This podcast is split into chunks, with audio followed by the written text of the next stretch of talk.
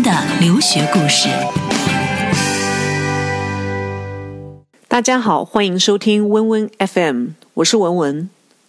在没来英国之前，总是想象着真实的留学生活是什么样子的，想着去参加各种活动，认识各个国家的人。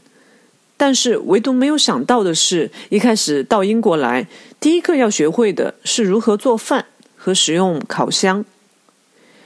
在英国下馆子，你会发现这里的菜价不是一般的贵，一盘西兰花要七磅，一份水煮鱼要十二磅。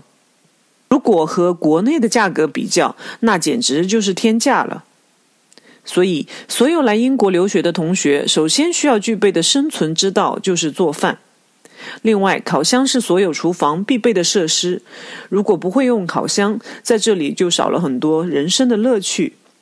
再然后是适应英国各大超市生冷的三明治和各种披萨，因为受中国五千年文化的影响，文文一直认为只有煮熟的热的食物才是健康的。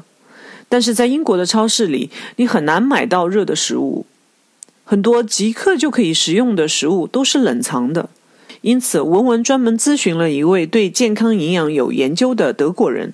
原来，食物的冷藏温度需低于七摄氏度才能抑制细菌的生长。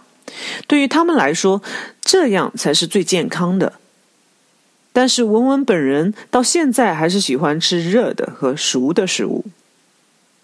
所以，文文今天呢，给大家推荐一个做饭的 APP。自从我照着这个里面的方法做饭。我的厨艺增进了不少，可能很多小伙伴已经知道了，这个 A P P 叫下厨房，大家可以 Google 搜索网址，或者是下载下来，做饭就不用愁了。所以今天呢，文文送给大家五个字：民以食为天。